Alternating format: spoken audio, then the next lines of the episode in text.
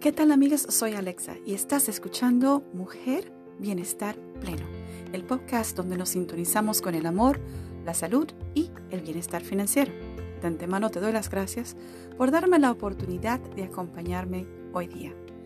Mi intención es compartir contigo ideas, vivencias y guías para que puedas disfrutar de una vida productiva y balanceada. Así que, empecemos.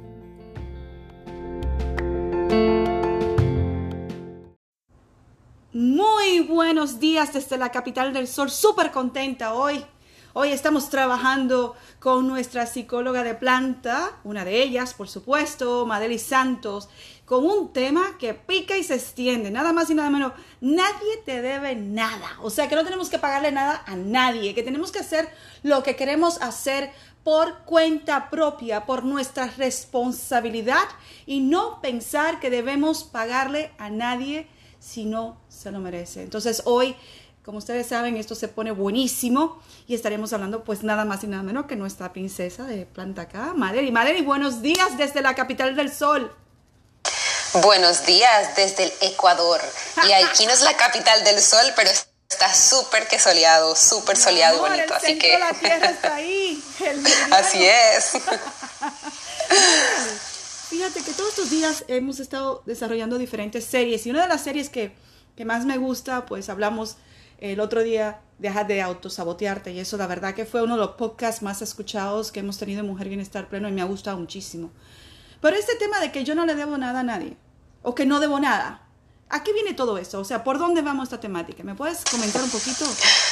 Claro que sí. Ha sido una de las frases que aprendí gracias a mi padre. Mi padre es de, de carrera, él es contador público, eh, tiene una licenciatura en administración, tiene maestría en teología y otras cosas más que no voy a seguir diciendo, pero es un hombre que le fascina la filosofía. Ama la filosofía y durante toda la vida él nos crió de alguna manera con pequeñas frases y él no hablaba mucho porque era un hombre de libros, es un hombre de libros. Él se mete a leer libros y crea libros. Ha escrito más de, más de 10 libros. Y solo cuando él abría la boca te miraba y te decía una frase que en ese entonces tal vez tú no entendías, pero que a lo largo del tiempo te llevaba a reflexionar y se repetía una y otra vez en la cabeza. Y él un día me dijo algo, y fue justamente esto, Madeleine, nadie te debe nada, recuérdalo Nadie te debe nada. Y esto fue una situación que yo dije, pero ¿a qué te refieres? No recuerdo la primera vez que me lo dijo ni en qué situación estaba, pero papá tenía este, este tipo de frases. Y, pero yo la tomé como parte de mi vida. Y al preguntarme y al cuestionarme de dónde proviene esta frase, de qué corriente tal vez de la filosofía podemos tener esta frase de nadie te debe nada, y proviene de la corriente del estoicismo. Entonces, dentro de esta corriente, de alguna manera eh, se propone lo siguiente, se propone que nosotros no podemos estar dependiendo de que los demás me hagan felices, de que los demás eh, me quieran, que los demás me acepten, que los demás me hagan sentir bien. Y esta frase de no te debo nada, la verdad y en lo personal les puedo decir, bueno, te puedo decir que es sumamente liberador y cada vez que puedo lo recuerdo, Madely, nadie te debe nada. Y él me decía, ¿no? Pero yo decía, papá, pero ¿por qué esta persona no está, eh, no sé, no me está ayudando como debería ayudarme? Y él me decía, Madely, recuerda, nadie te debe nada. Pero ¿a qué te refieres, papá? ¿Por qué nadie me debe nada? O sea, ¿por qué esta persona no puede ser recíproca contigo? Y él no me explicaba absolutamente nada, solo volví a repetir, nadie te debe nada. Y desde de ahí donde yo hago un pequeño viaje en mi vida en la cual sin duda no lo practiqué al 100% porque no lo entendía, porque él nunca vino y dijo, ay, te lo voy a explicar a qué se refiere, qué significa. No. Pero empecé a revisar mi vida y cómo yo exigía de alguna manera a mi pareja que me hiciera feliz, exigía de mis hijas que se portaran bien para que yo eh, me sintiera bien, exigía de mi jefe que, que, fuera atento para que yo me sintiera cómoda, exigía de mis compañeros de trabajo que, que fueran comunicativos para yo sentirme cómoda y así es donde empecé a pensar que los demás necesitaban hacer algo para yo sentirme bien. Pero cuando entendí que no, que mi responsabilidad radicaba en que yo necesitaba trabajar en mí y que nadie me debe nada, porque en este mundo vine sola y me iré sola, entonces entendí que yo no podía exigir, Esto, ojo, no quiere decir que no seamos seres sociales y que dentro de la parte social que nosotros nos relacionamos necesitemos unas relaciones sanas. Sí, pero definitivamente cuando yo sé que nadie me debe nada, yo sé que este lugar donde estoy, si no es para mí, me voy. Pero si yo pienso, ajá, pero antes, antes que me preguntes, pero si yo pienso que si me deben algo, entonces yo me quedo y digo, y todo el tiempo estoy preguntando, pero ¿por qué no haces esto? Pero mira, escúchame, pero pero cuando yo estoy en esa otra postura de nadie me debe nada, yo sé que si tú quieres estar aquí conmigo, a mi lado, y vamos a tratarnos bien, perfecto. Y si no, me retiro. Maderi, no tiene, no, no tiene mucho esto que ver, diría yo, con el tema de la responsabilidad que hemos hablado tanto anteriormente, de que tú eres responsable de esto que quiere crear, tanto de tus emociones o tus interacciones con las otras personas o un plan, una meta que tienes. O sea, ¿no, ¿no crees que viene tanto también de esa perspectiva? Claro, claro que viene muchísimo de esa perspectiva. Y de hecho, tú hablas mucho del minimalismo, ¿cierto? Tú tienes el tema la filosofía del minimalismo. Yes, madame. Y el minimalismo proviene de esta misma corriente, del estoicismo. ¿Por qué? Porque de alguna manera este tipo de es una filosofía de vida que te permite transformar lo que estás teniendo y acoplarte a lo que es la razón. O sea, el estoicismo en realidad muestra que el ser humano tiene la capacidad del raciocinio o de razonar. O por ejemplo, lo que ayer eh, Charlotte estuvo comentando sobre la parte emocional y hablaba de las emociones positivas y negativas. El estoicismo habla de este tipo de, puntos. Entonces, el estoicismo también tiene tipos de meditación. O sea, es increíble cómo nosotros no nos hemos dado cuenta que también practicamos ese tipo de filosofía sin saberlo. ¿Por qué? Porque pasa que en nuestras vidas nosotros necesitamos como que soltar algunas cosas, racionalizar otras, eh, tomar decisiones y responsabilizarnos. Y detrás de todo lo que nosotros a veces escogemos hay toda una teoría o una filosofía atrás pero no somos conscientes. Claro, que es importante que nosotros revisemos bien porque hay mucha información sobre, el estoicismo y también se puede distorsionar porque prácticamente tiene muchos años de existencia, pero em, esta palabra de nadie te debe nada, sí, me permite a mí responsabilizarme, transformar mi estado de, víctima y pensar que los demás tienen que hacer algo por mí y yo desde mi postura decidir qué es lo que voy a hacer, cómo lo voy a hacer, Em, en qué me voy a responsabilizar por mis propias emociones, por lo que yo siento, por decir aquí no, aquí sí, aquí me siento cómoda, aquí no me siento cómodo. Es que tiene que ver mucho, Madeleine, con el tema del estoicismo, lo hemos estado hablando anteriormente en otras salas. Eh, la gente hoy en día va a la vanguardia de lo que está pasando hoy, pero no, no tienen la curiosidad ni pues el, la voluntad de willpower, como decimos nosotros, de ir afuera e investigar de dónde viene la fuente. Y todo esto de la filosofía de vida, en gran parte, ha estado por mucho tiempo precisamente por Marco Aurelio, Séneca, uh, Platón, o sea, tú, tú basó que te vas por ahí y te llegas a la línea de lo que es el origen. Yo siempre le comento a todo el mundo que uno de mis maestros siempre me dice, siempre regresa a la fuente, regresa al origen y entonces ahí te vas a poder entender. Aparte de que es como tú bien dices, un poco complicado a veces entenderlo, porque es la manera en que está escrito el mensaje y es bien profundo. Requiere de que uno tenga la capacidad de pues pensar, analizar y poderlo poner en práctica. Entonces, a mí me gusta mucho esto que tú acabas de decir, Madeli, porque estamos hablando básicamente de valores y uno de los valores más importantes es la responsabilidad. O sea, que en otras palabras, la persona, ¿verdad? Si estoy entendiendo correctamente, nadie me debe nada. Yo, cuando entiendo que depende de mí y lo tengo que hacer yo, no me voy a preocupar por la acción de los demás, sino de la mía. Eh, ¿Voy bien, Nodeli? exactamente, así mismo es. Aquí también hemos hablado, por ejemplo, de la ley del espejo. Va desde la misma mano de nadie te debe nada. No te responsabilizas ni todo el tiempo estás responsable, perdón, no, te, no estás responsabilizando a las demás personas para tu estado de bienestar. Y hay una carta que quiero compartir con ustedes que me encantó porque yo me sentí súper identificada con esta carta cuando la encontré en internet, porque prácticamente es una carta que escribe un papá a su hija y le dice exactamente esta misma frase. Dice, eh, es un padre que tiene que regalarle algo a su hija en Navidad Pero el padre tiene un problema, quiere regalarle algo que no sea tan simple. Él sabe que a su hija le gustan los libros, los juegos, los vestidos, pero dice, yo quiero regalarte algo que trascienda, quiero regalarte algo que no se acabe, que no se desgaste, algo que te sirva para toda la vida. Entonces, ¿qué, qué es lo que le dice? Es muy sencillo, nadie te debe nada. Pero aquí el papá explica dice, ¿qué significa esto? Y dice, ¿Cómo puede ser que una afirmación tan sencilla pueda ser tan importante? Es posible que por ahora no te parezca así, pero literalmente te salvará la vida. Nadie, nadie vive por ti, hija mía, porque tú eres tú y nadie más. Cada uno vive por sí mismo y por su felicidad. Y cuanto antes lo entiendas, te será más fácil liberarte de la expectativa de que alguien te haga feliz. Significa que nadie está obligado a quererte. Y si alguien te quiere, es porque desea y tiene el eh, el deseo de quererte y porque así lo escoge. Y si la gente hace algo por ti es porque así lo quiere. Porque quiere decir que por alguna razón considera, te considera o te toma con valor y de alguna manera complace ese estado. Eso supone que, que nadie tiene la obligación de respetarte. Y hay personas que no te no te tratarán bien, pero tan pronto como entiendas que la gente no está obligada a tratarte bien, aprenderás a evitar las relaciones con, quien, con quienes puedan herirte. Y sí, tú tampoco le debes nada. Y otra, nadie te debe nada.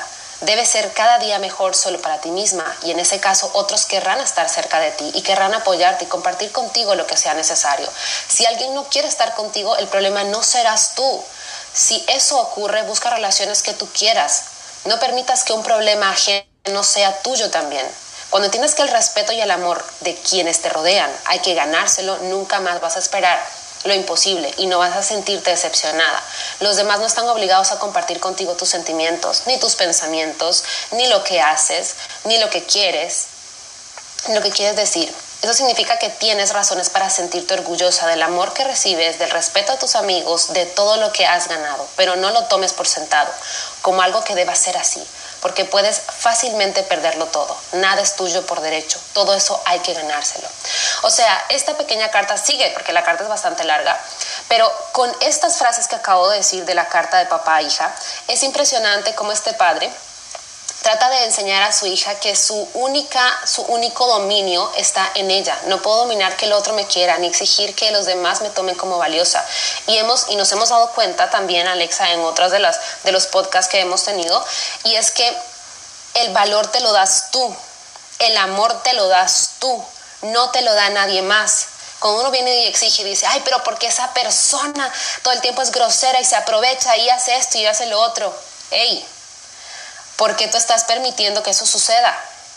Esa persona no te debe a ti el súper respeto y el súper buen trato. Si tú sigues ahí es porque tú estás permitiendo algo, porque esa persona no te debe nada ni tú le debes nada a esta persona. Entonces, puede sonar extremo, Alexa, puede llegar a sonar extremo, pero así funciona esta parte del estoicismo que te permite responsabilizarte enteramente de lo que pasa. Bueno, voy a decir dos cosas. A los oyentes que sepan que si están interesados en esta carta, que la doctora tiene aquí y no acaba de mencionar, entren al Instagram de ella, presionen eh, un DM y díganle carta de padre a hijo para que ella se la pueda enviar directamente. Es muy importante porque aquí ya sé pues un montón de cosas. Me voy por la parte clínica. Madre, entonces, ¿por qué nosotros tenemos tanta necesidad a nivel emocional de... Es, es como una venda, ¿no? Yo no, yo no lo veo, pero lo busco afuera. ¿Por qué nosotros tenemos esa necesidad de, esperar que el otro nos valide? O sea, desde tu punto de vista, lo que tú has visto en tu práctica, ¿por qué? O sea, ¿por qué yo busco la aprobación, busco la aceptación, busco el validarme en ti? ¿De dónde viene esto? Viene en que nosotros desde los niveles de crianza que hemos tenido no, hemos, no se nos ha enseñado a trabajar la valía personal hemos dependido. Claro que cuando somos niños dependemos de la valía de nuestros padres, o sea, es imposible que no dependamos en ese momento de nuestros papás. ¿Por qué? Porque por papá y mamá es que recibimos el cariño, el afecto, el amor, la aprobación, eh, la seguridad, la tranquilidad. Definitivamente hay esa dependencia cuando somos niños. Y sí, bien es cierto que no vamos a tocar como que esos temas más a profundidad, pero hay ciertos niveles de dependencia naturales y normales y saludables que pueden ejercerse eh, a lo largo de la vida. Pero, ¿por qué pasa esto? Nosotros no nos nutrimos y no nos construimos correctamente. ¿Qué es lo que hace un niño? Es que se niega a sí mismo para poder complacer a otra persona. Y de ahí proviene el constante negarme a mí mismo para complacer a los demás. Y luego me enojo y me irrito. ¿Por qué? Porque no soy yo. Porque tengo que seguir renunciando a quien soy para poder complacerte. Porque tengo que seguir renunciando a lo que yo quiero porque necesito cumplir con las normas sociales. Porque necesito romper con mis propios esquemas, mis propios valores para poder acomodarme y alinearme a los tuyos es porque de niño nos enseñaron nuestros padres que necesitábamos no ser nosotros, sino convertirnos en pequeños ellos para lograr satisfacerlos y sentir esa aprobación y reconocimiento. Y tenemos dos tipos de personas. Bueno, no voy a decir, hay más tipos de personas, pero los voy a, los voy a resumir en dos. Que cuáles son el niño o la niña que definitivamente se anula por completo para complacer o el niño y la niña que definitivamente no quiere complacer por nada del mundo y se convierte en el, en el supuesto rebelde, ¿no? Entonces, en estos dos ámbitos, independientemente cuál sea, se anulan a sí mismos y se convierten o en guerreros, pongámoslo así, o en, eh, ¿cómo le digamos? Pues que sacrifican su estado. Mártires, exactamente, eso. Entonces, de esa forma van y se relacionan con el mundo desde la misma perspectiva, como mártires sacrificándose una y otra vez para seguir buscando la aprobación de mamá, de papá, de mis primeros progenitores. Entonces, exijo, pido, quiero, deseo, hago un montón de cosas para que me amen, pero no vivo con la premisa de que nadie me debe nada y que yo no le debo nada a nadie. Entonces, esa necesidad que no fue satisfecha en la primera infancia, que muchos de nosotros, yo podría decir que casi la mayoría de personas que, que conozco, este, les ha pasado esto. ¿Por qué? Porque venimos de generación en generación en la cual nos han enseñado a anularnos. Una sociedad que nos dice lo que tenemos que hacer, qué no hacer, cómo hacerla. Y si salimos de ese cajón y pensamos diferente, recibimos muchas críticas o recibimos mucho peso. Entonces las personas que son distintas en un, en un sistema escolar, por ejemplo, no, tenemos que alinearnos. Si eres una persona que tiene nuevas ideas en un trabajo, no, tienes que alinearte. Si eres un profesional que desea hacer innovaciones, recibes muchos peros y recibes como este, esta, esta etiqueta de que eres demasiado iluso o ilusa. Entonces, pasa eso. ¿Por qué? Porque constantemente hemos estado en una situación donde tenemos que negarnos a nosotros mismos para adaptarnos a otros. Pero este tipo de filosofía que te permite entender que nadie te debe nada, te ayuda a empoderarte de tus decisiones, de tus sueños, de, de lo que tú eliges, de tu propia responsabilidad para construirte a ti mismo, para aprender a amarte a ti mismo y si bien es cierto, nace de, esta, filosofía del estoicismo y que les invito a que lo investiguen a mayor profundidad, que es muy interesante y que yo cuando descubrí esto me di cuenta que vivía muchas cosas que ni siquiera sabía que vivía de estas y que te permiten transformar tu vida para ser autor y autora y liberarte de la creencia que los demás necesitan hacer algo por ti. Maderi, wow, me has dejado sin palabras, como cosas raras, ¿verdad? ¿Qué puedo yo hacer como madre, porque obviamente esto ya es algo que yo tengo que trabajar en mí para evitar que mi hija o mis hijas, en este caso, pues se encuentren en esa misma situación, aparte de lo que ya sabemos que es estar presente, de la acción que yo voy a tomar, de cómo me estoy relacionando a ella para que yo pueda ayudar a mis hijos de alguna manera a evitar caer en esta situación. ¿Y qué podrías tú recomendar pues como ejercicio para nosotros los padres para empezar por ahí, por el núcleo de la familia primero? Cuando queremos nosotros como adultos y estamos con niños en casa o adolescentes en casa, lo importante primero es darnos cuenta nosotros lo que tenemos que transformar. Si nosotros estamos todavía atrapados en la necesidad de satisfacer las necesidades del mundo y de los demás y de los amigos y de la familia y etcétera, etcétera, vamos a transmitir eso naturalmente a las personas que están a nuestro alrededor. Entonces yo primero tengo que ser consciente y empezar a aprender a soltar, en decir, por elección ya no responsabilizo más a las otras personas de mi alrededor por mi bienestar, por mi felicidad sino que me responsabilizo yo. ¿Eso es un proceso? Sí, es un proceso. ¿Que va a costar al principio? Sí, porque llevas la vida responsabilizando a los demás porque no te dieron, porque no hicieron, porque, mm, eh, no sé, tienen que hacer ahora algo diferente para sanar lo que tú tienes, pero eso no va a suceder. Yo, yo recibo constantemente a personas en mi consulta que me dicen, apenas ingresan, quiero que mi pareja cambie, quiero que mi mamá sea mejor, quiero, y todo el tiempo están mirando hacia afuera. Y algo que yo les digo, mira, tu mamá no está aquí, tu esposo no está aquí, yo estoy aquí contigo y yo te voy a ayudar es a que tú te transformes, a que tú tomes el camino de la responsabilidad y que uses todos los reflejos que tienes a tu alrededor, todas esas personas que están a tu alrededor, como un mecanismo para darte cuenta qué necesitas tú transformar en, tu vida. Así que algunas herramientas, por ejemplo, que están asociadas con, con el tema de nadie te debe nada, o donde tú te responsabilizas de tu, de, tu vida y que está asociada, como les dije, al estoicismo, em, es importante que nosotros empecemos a aprender a simplificar un poco nuestra vida. Cuando nosotros la complicamos demasiado, y eso tal vez suena un poco subjetivo porque para decir la palabra complicar, cada quien tiene una, una explicación diferente, pero cuando tú tratas de ver que en la vida hay diferentes situaciones y que yo necesito empezar a revisar estas situaciones y escoger planes de acción, eso me permite, simplificar, porque los planes de acción me ayudan a aterrizar en A, B, C, D. Pero cuando yo estoy todavía dándole vueltas al asunto, no lo simplifico, sino que lo acrecento, que lo, incremento. Hago como que la bola de nieve chiquitita, una bola de nieve gigante. Y cuando yo la simplifico, permito una acción concreta. Entonces yo necesito tener planes de acción constantes. Nadie me debe nada, nadie me quiere, este, todas las personas están en contra mío. Eh, ¿Qué vas a hacer al respecto? Porque ese pensamiento te está llevando a sentirte mal. ¿Cómo va a ser tu plan de acción? ¿Qué vas a desarrollar? ¿Cómo vas a aprender tú a soltar? Y para aprender a soltar es necesario empezar también a tomar una filosofía de vida. Y ahí yo les recomiendo 100% lo que tú hablas, Alexa, el minimalismo. Porque el aprender a soltar en mi estado físico, aquellas cosas que no me sirven, me permite también aprender a soltar cosas en mi vida emocional.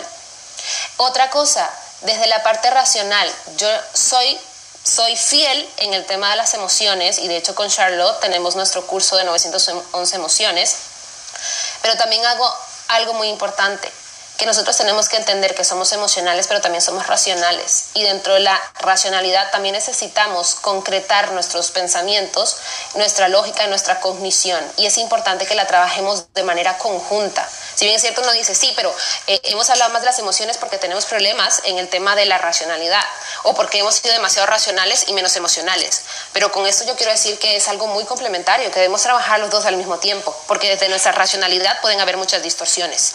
Y las distorsiones es lo que llevan a nuestras creencias limitantes o creencias distorsionadas y demás.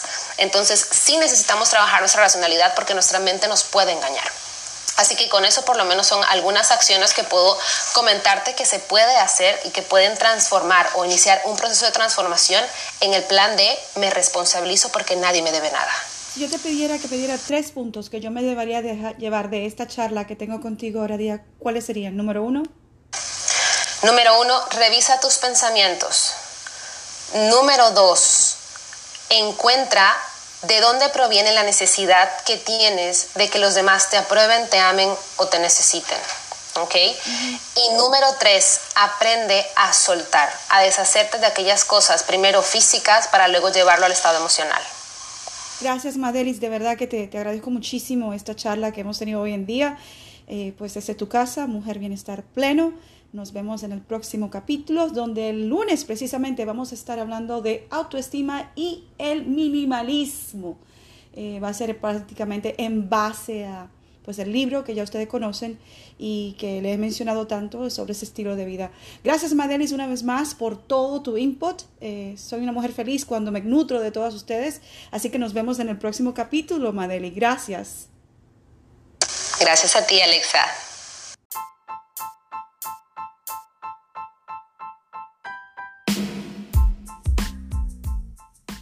Una vez más, te doy las gracias.